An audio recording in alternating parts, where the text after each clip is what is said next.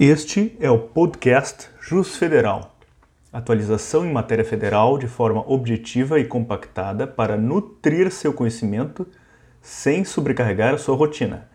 Bom dia, ouvintes do Jus Federal. Hoje é dia 13 de setembro de 2020. Meu nome é Rafael Martins Costa Moreira e esta semana faremos uma breve análise da decisão da sexta turma do STJ no habeas corpus número 596-603, que concedeu habeas corpus para fixar regime aberto a todas as pessoas condenadas no estado de São Paulo por tráfico privilegiado, com pena de um ano e oito meses. A medida, decidida por unanimidade, foi adotada também em caráter preventivo para impedir a Justiça Paulista de aplicar o regime fechado a novos condenados nessas mesmas situações. A decisão gerou alguma polêmica na imprensa, em que se divulgou, por exemplo, que o STJ mandou soltar mais de mil traficantes ou mais de mil pequenos traficantes em São Paulo, ou que o STJ daria sinal verde para liberar traficantes ou pequenos traficantes, etc.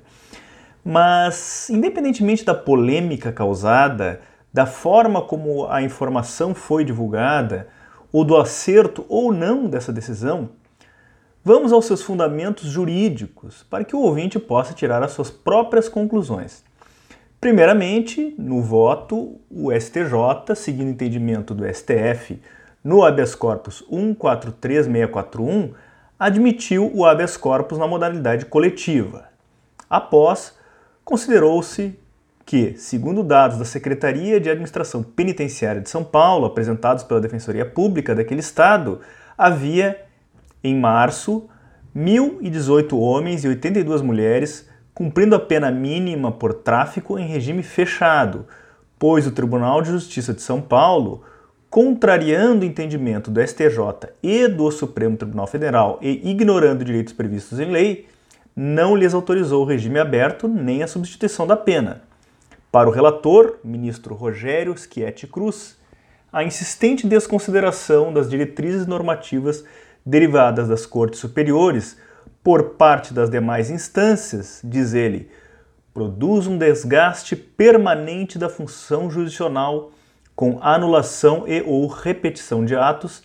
e implica inevitável lesão financeira ao erário, bem como gera insegurança jurídica e clara ausência de isonomia na aplicação da lei aos, aos jurisdicionados.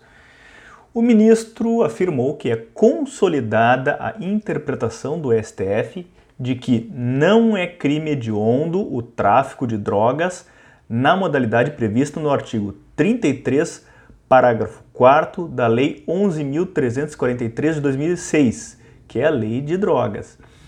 E esse artigo 33, parágrafo 4 tem a seguinte redação, parágrafo 4 nos delitos definidos no caput e no parágrafo 1 deste artigo 33, ou seja, o crime de tráfico de drogas, as penas poderão ser reduzidas de um sexto a dois terços, desde que o agente seja primário, de bons antecedentes, não se dedique às atividades criminosas e nem integre organização criminosa.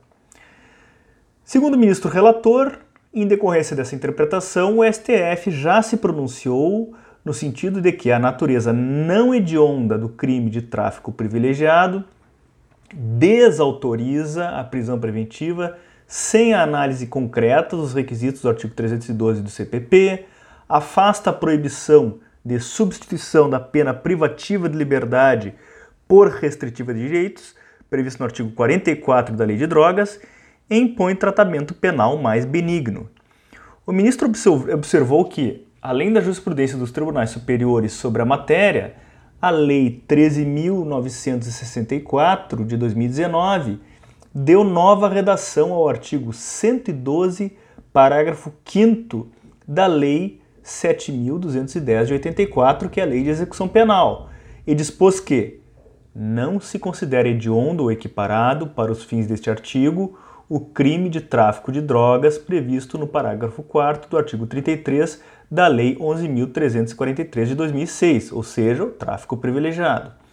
O relator, com isso, lançou críticas ao Tribunal de Justiça Paulista, ao afirmar que seria costumeira a desconsideração pelo Tribunal de Justiça de São Paulo das súmulas 718 e 719 do STF e súmula 440 do STJ, que espelham a mesma orientação jurisprudencial. Disse ele, o que se pratica em setores da jurisdição criminal paulista se distancia desses postulados, ao menos no que diz respeito aos processos por crime de tráfico de entorpecentes,